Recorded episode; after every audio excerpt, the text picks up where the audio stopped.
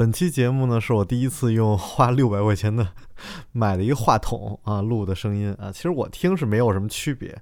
啊，不知道听众朋友们感受如何。然后我现在 先预告一下本期节目的内容啊，不感兴趣可以直接跳过啊。首先有聊到为什么城市要有高房价、高离婚率是真的吗？为什么北京、上海人高考更容易？乡下人的悲歌。创业者的要素：预测未来，行动导向解决问题，有效沟通，获取更大资源，持久的驱动力。啊，基本每个话题五分钟，所以大家可以挑自己喜欢的去听。Uh, hello, you should check out Ray's podcast. He knows how to tell you about the real America. Our whole universe was in a hot, dense state that nearly 14 billion years ago expansion started. Wait, the earth began to cool, the autotrophs began to drool, Neanderthals developed tools, we built a wall. We built the pyramids, math, science, history, unraveling the mystery that all started with a big bang.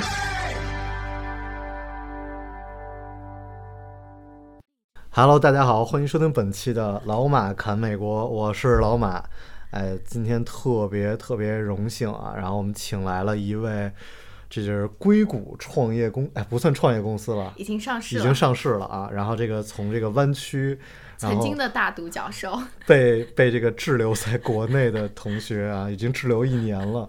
对，所以蛮有意思的，就是这这个真的很辛苦。然后因为一直要按美国时间工作，所以能约到。也是，哎，也是我费了不少精力，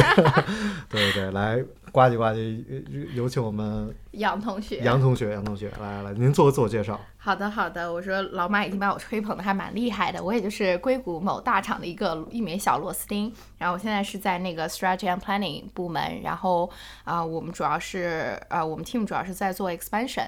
然后也有一些做啊新的产品的经验。啊，就做的东西还蛮有意思的。然后今年这一年 也是非常有意思一年。然后有幸能在国内，啊，就是也能够在国内，就是利用空空余时间就各处旅游啊，然后结识很有意思的朋友，然后认识老马，我也非常荣幸。哎，您太客气，您太客气了。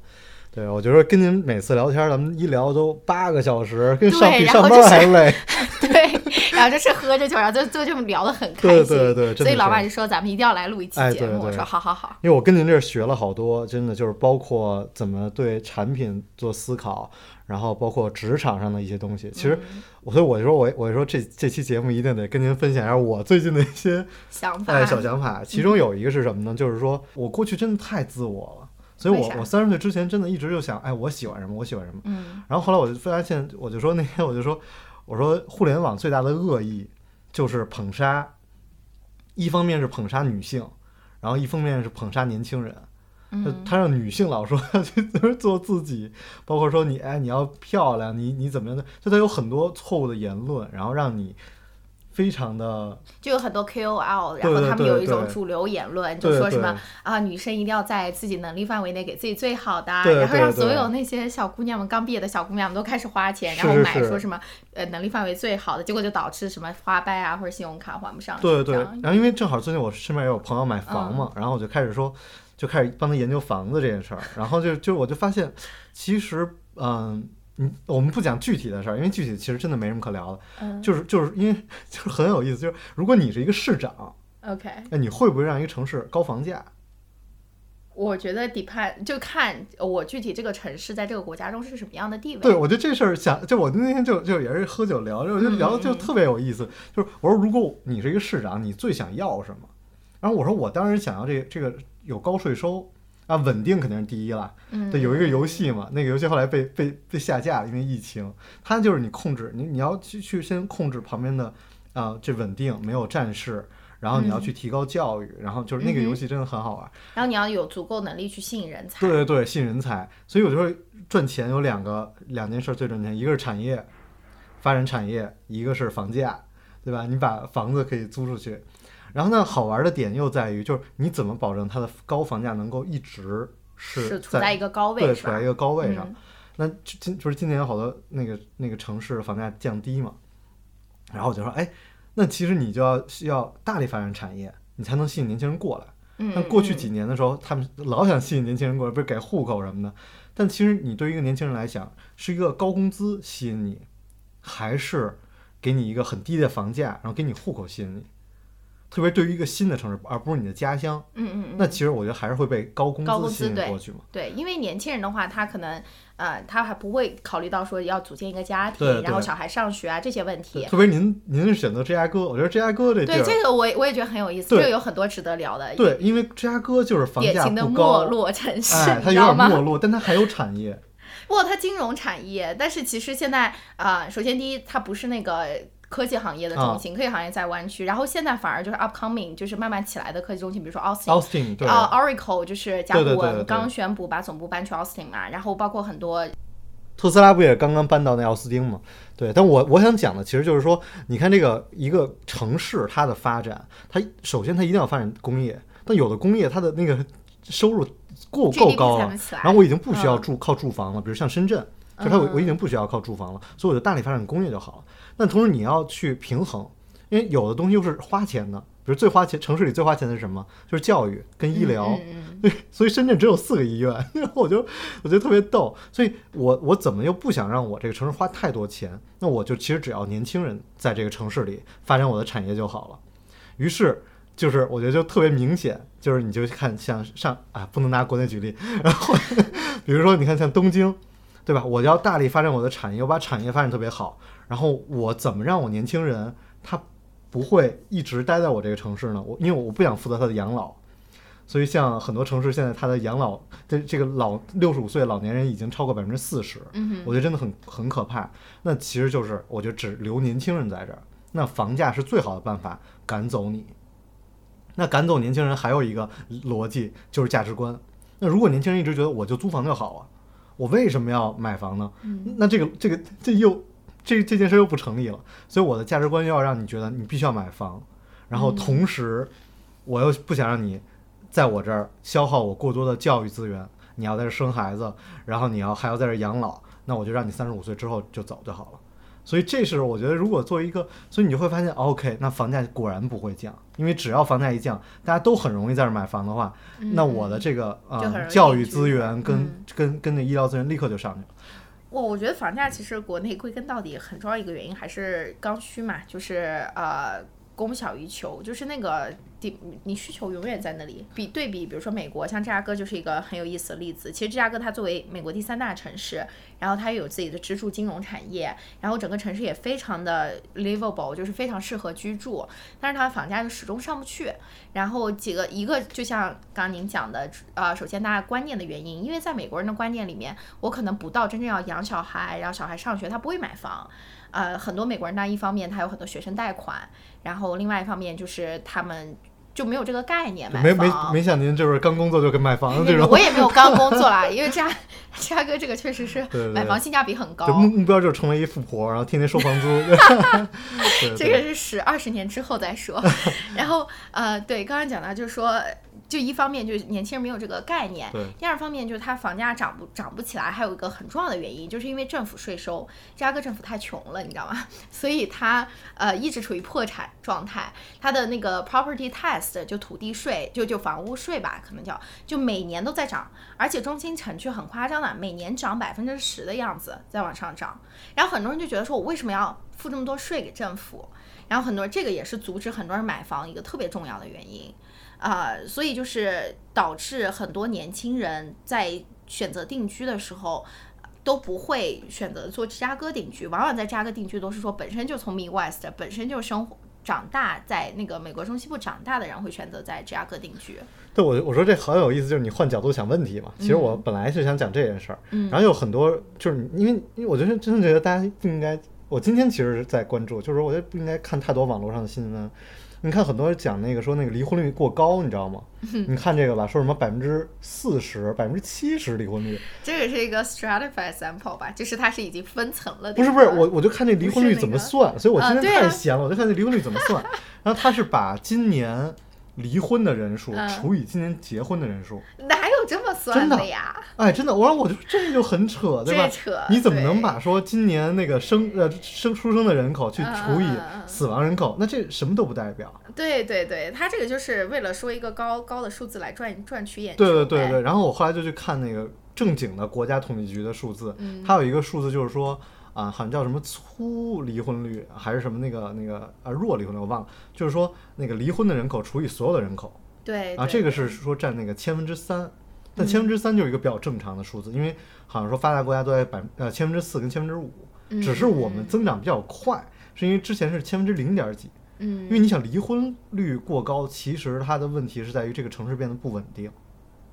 哇，我觉得也是大家经济独立了，哎，对，这中间有很多问题，但实际上离婚还会还是会让很多人真的就变得 suffer，然后就变得很很艰难。这这那几年，我觉得这确实是不太稳定的一件事儿。对，然后还有一个，我想我觉得特别好玩儿，因为您是这个上海人嘛，我觉得很有意思，就是很多人会瞧不起，不是说瞧不起，就是觉得不公平，上海人跟北京人高考特别容易，啊，对对对，对吧？这也是嗯。大家经常讨论的一个问题。所以上海人、北京人都不敢用全国卷的。对对对，然后对，然后我确实觉得不公平，但是我说你你依然换一个角度来想，这就是我我为什么最近我那个觉得 peer pressure 压力特别大，就是我的研究生老师组织我们所有人，因为我们那个同学写同学录，嗯。因为他是那个中国教授嘛，嗯。因为而且他也听我节目，然后 对他听我节目加了我微信嘛，然后然后呢他就说那个让大家写同学录，然后我才发现哇，我的同学都这么优秀。在谷歌的，什么在什么呃那个高很优瓴资本没有没有没有，我没敢写我，你知道没敢写什么什么主播是吧？没敢写，全是在什么这种啊，我们 Facebook 全是在这种，然后包括在那个石做石油的嘛，做石油的大厂，嗯然后做 Baker Hughes 就是油油服公司啊，我一看哇，大家都这么优秀，那你其实你就想，如果你是一个教授或者你是一个校长，嗯你希望你的同学从哪儿啊、就是从哪儿来，或者他们有什么样的成就，你一定是希望你的这个毕业生都特别牛逼，嗯然后都是优秀的什么明星校友。这样的话，你的大学的地位才会更高嘛，嗯你受到的捐助也会更多。嗯嗯这完就可能就算没有捐助，你你学校也更更有更有面子。像您也是对吧？常春藤名校，哎，算常春啊啊，对，不算常春藤、嗯是吧？所以很简单，你我就说这特别不公平的，就是比如说一个，呃，哎，说不好听啊，就一个六百分的嗯农村小孩儿，你是更愿意招这样的小孩儿，还是更愿意招一个五百五百分嗯五百五十分？他有可能是城里局长的儿子的小孩儿，这两个人嗯毕业之后哪个更容易成功？对，而且所谓现在成功，我确实觉得在中国社会上，这个大的环境下，就是大家起点不一样，眼界不一样，对成功的定义也不一样。对而而且学校是很势利的，我觉得学校是一个非常势利的地嗯方。嗯，你无论上学的时候成绩多不好，你未来是牛逼了，学校就觉得你是优秀校友了。对啊对啊，本身就是这样子。对啊，因为上学成绩本身就不代表什么嘛。你像在美国，因为我读的是 professional school 嘛，然后像 MBA 啊，像我们专业我读 MPA，基本上不太就是它 grades don't matter，就是你在招聘的时候，人根本都不看你有几分。然后你像特别是 MBA，人家都 non-disclosure，就是你你的那个成绩都不会就是 disclose 到你的雇主那里。就是你在啊、招招聘的时候，所以我觉得这特别偶尔我最近看了一个那个一个电影，叫做呃《乡下人的悲歌》，是一七年的一个就是呃 bestseller，是那个讲美国工业城市出来的一个呃 law school 的学生，然后讲他的啊人人生。Hillbilly Elegy，对对对那个书很火，一六年川普当选的时候，当时给所有左白们当头一棒，你知道哦，吗？是吗？不是一七年，哦，一不六是一六年，一六年，哦因为我印象很深，一六年我研究生毕业嘛，然后我刚毕业十一月份啊、开始那个竞选，然后我们当时学校组织所有 alumni 在市中心一家 bar 在看看那个竞选结果，当天揭晓竞选结果，然后。因为师大是一个非常左、非常 liberal 的学校，然后我又活在那个 bubble 里面，同学都是 highly educated，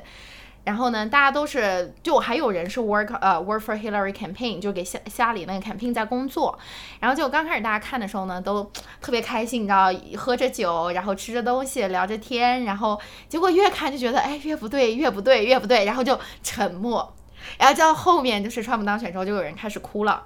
然后真的是 Litter 就哭了，然后就大家后后面那天就很多人 post 呃就是在 Facebook 上发文，就说什么已经开始说就是这个是一个 best time for resilience，就是啊、大家就是绝地反击的一个呃一个契机，然后就已经开始数离下一个 election 还有几天了，就是确实给所有，因为那那年就是。至少在我生活的那个圈子里面，没有人会觉得当当当 Trump 会当选，所有的铺、所有的民调全是希拉里，就觉得是板上钉钉的事情。呃，但是后来就是才意识到说，我的天呐，就是美国其实有很多那种所谓的红脖子，因为 Hillbilly Elegy 就是那个乡下人那个悲歌里面就讲到红脖子，他们很多就是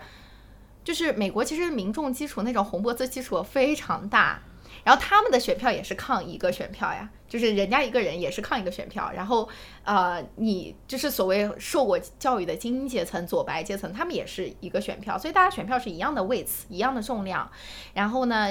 有很多人他由于他觉得希拉里肯定当选，以至于他没有去投票，所以最后川普当选，给所有人当头一棒。所以我之前跟一个台湾人聊，嗯他就说他因为台湾也是这样嘛，他就说他他甚至觉得所有人去投票之前应该先经过一个考试，否则他不应该每个人都是一票。那不是，那你这跟 democracy，你的对所以有民主就就很所以有很多的问题，就像我刚才讲的时候，换一个角度想问题，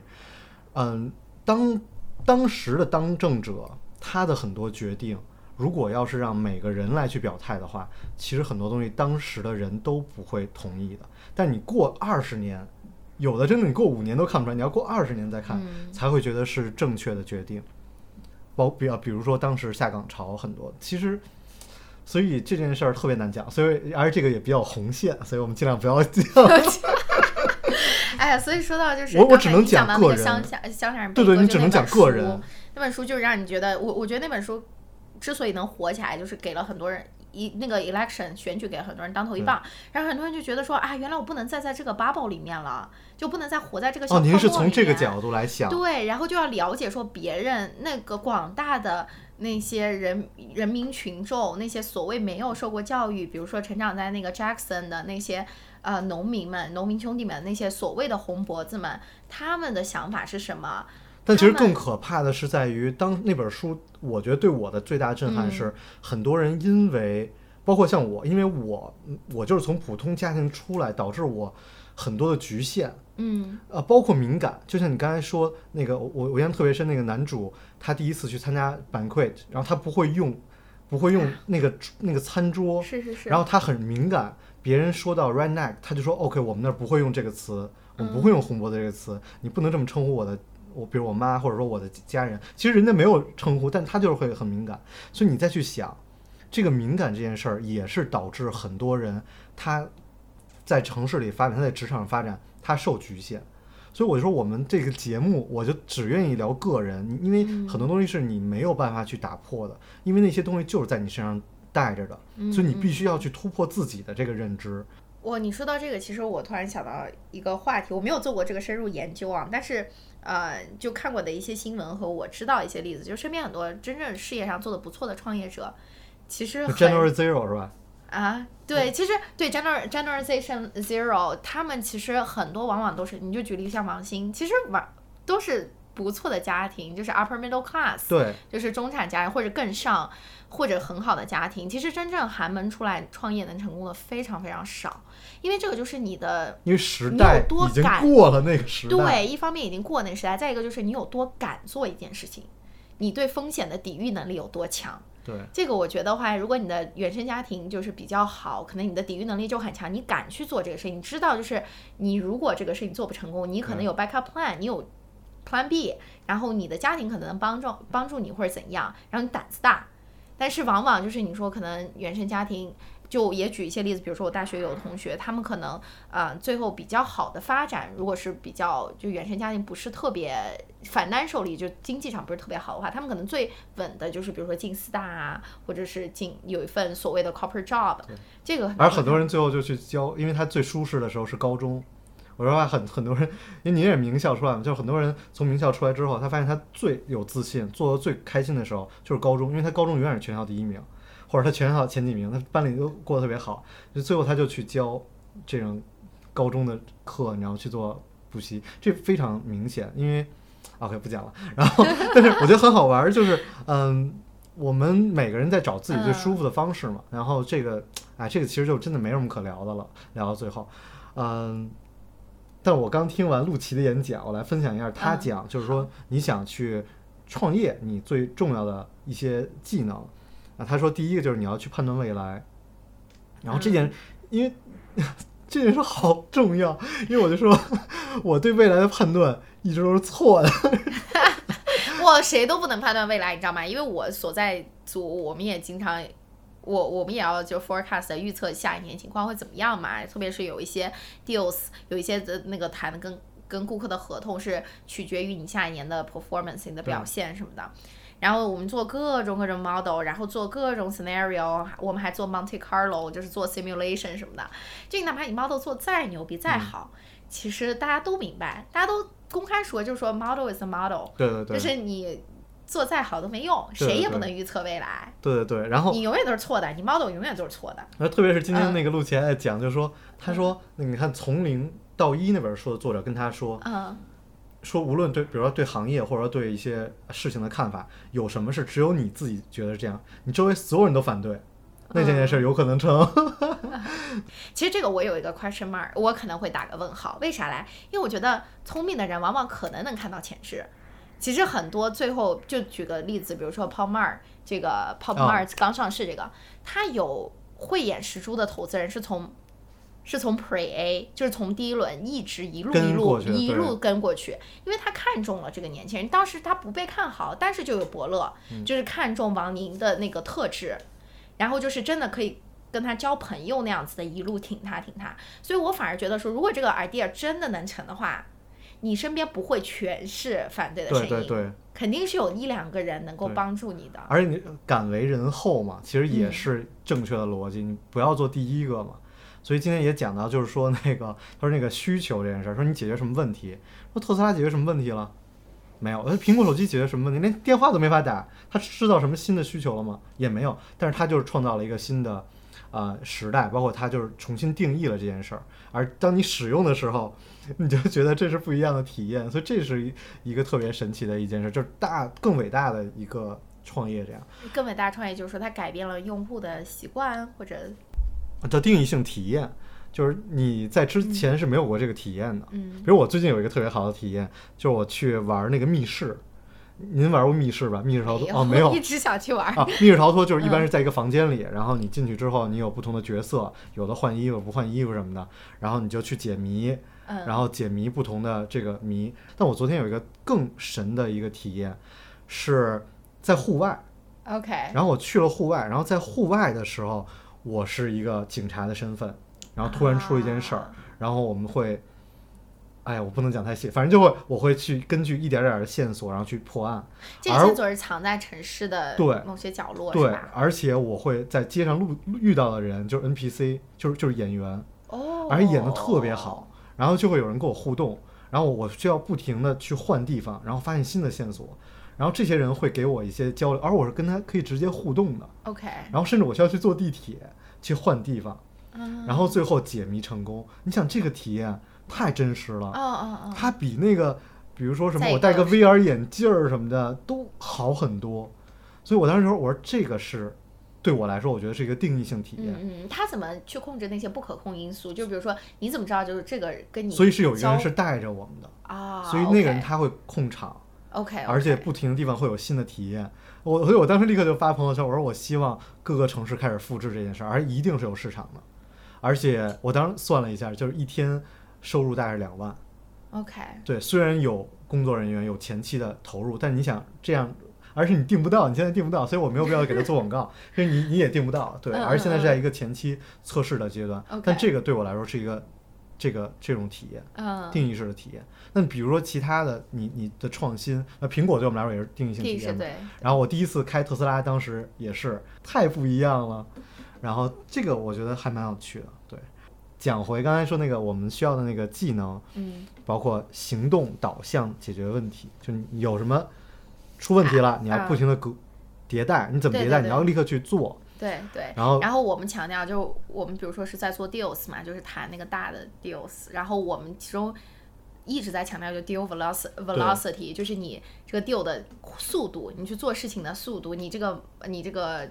镜头这个包括你一直在讲，就是说，你看你的领导大家都财富自由了，但是大家都非常的努力。其实这中间也没有都财富自由啊没有吗一些有一些有个别同事就之前就是做自己做 startup 要卖掉，然后确实他们可能已经过了那个为钱工作的那个状态了。然后其实还有一个就是要有效的沟通，对有效沟通你才能获取更大的资源。对，这件事儿特别重要。所以很多人说小时候觉得小时候学东西没用，我觉得语文太有用了。嗯你怎么想一件事儿，你怎么把这件事儿表达出来，嗯你怎么还能表达出来让别人接受？嗯，这种沟通，你才就沟通是一个特别必要的一个能力。是是，然后我觉得很多时候，特别是在就是这种科技公司，其实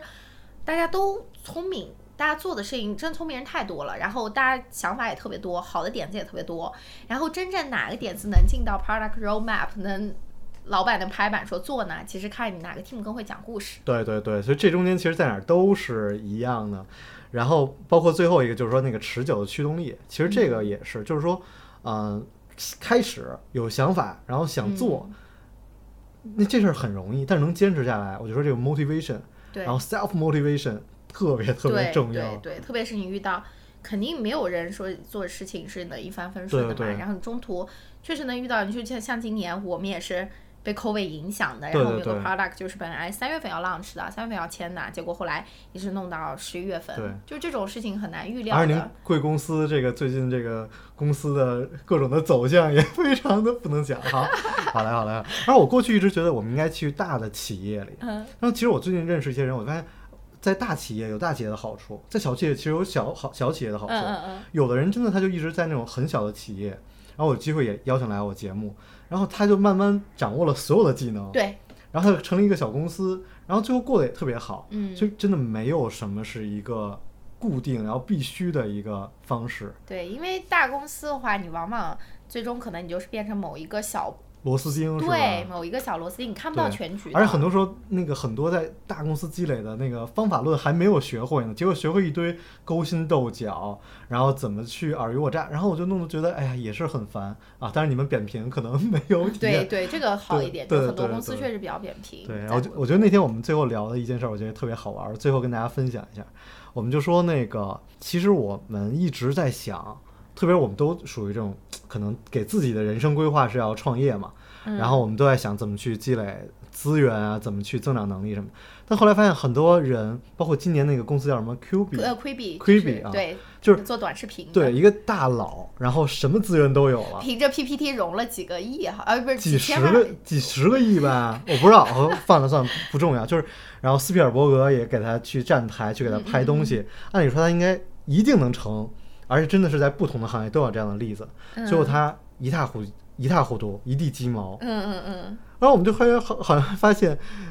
我们觉得很重要的那些东西也没有那么重要。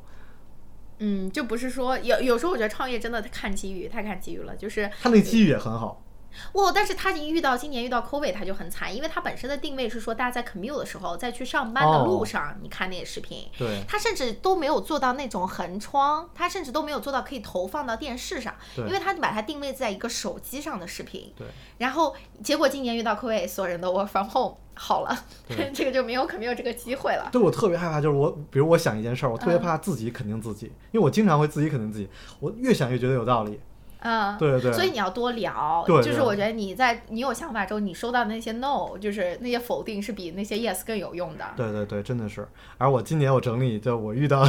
各种的事儿，大概这种嗯。business opportunity 大概有二十四个。哇哦，对，而光下半年，上半年我没有记，嗯嗯嗯。但是下因为上半年大家都在那个思家考人生嘛，思考人生，就是光下半年我整理二十四个，嗯。然后卖这个卖那个什么都有，但我觉得真特别有意思然后你那二十四个里面，你有觉得还还不错的点子，啊！我觉得有，我觉得有，我觉得准备然后后来有那个执行力吗？都没有，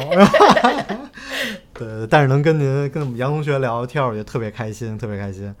对，那我们这期节目就先这样，我们后期再挖掘一下杨同学更多的他个人，包括去印度、去非洲，是吧？我觉得难得遇到有跟我很多旅行经历很像的人，对而且您是完全是 cover 我了，而且我们俩就是呃不好意思大家，因为我们俩都属于跳跃思维对，，光跳了，光跳了。对，光跳就跳跳的比较厉害，然后我俩也就是这就为啥我们俩能一聊聊好多个小时的原因。对，因为其实我我老觉得，就是做节目，你不可能去说让别人什么都认可你，因为谁都会被骂。所以我就说，希望可能我们聊的跳跃的很多点，其中有一点，别人觉得哎有哎，点有点过有点意思，或者能引发别人更多的思考。哎，对，就够了，就够了。对，好吧，那就是这就是本期的老马看美国，我是老马，我是杨同学，那我们下期节目再见，拜拜。拜拜。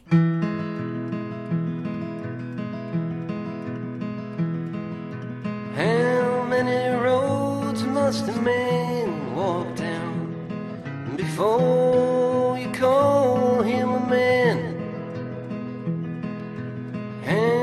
many seas must the white dove sail before she sleeps in the sand? How many times must the cannonballs fly before they're forever banned?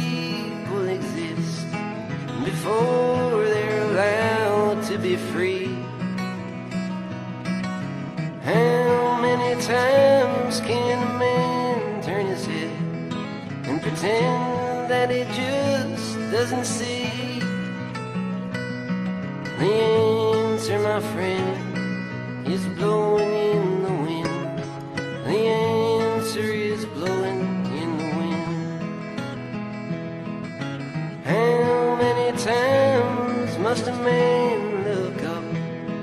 before he really sees the sky?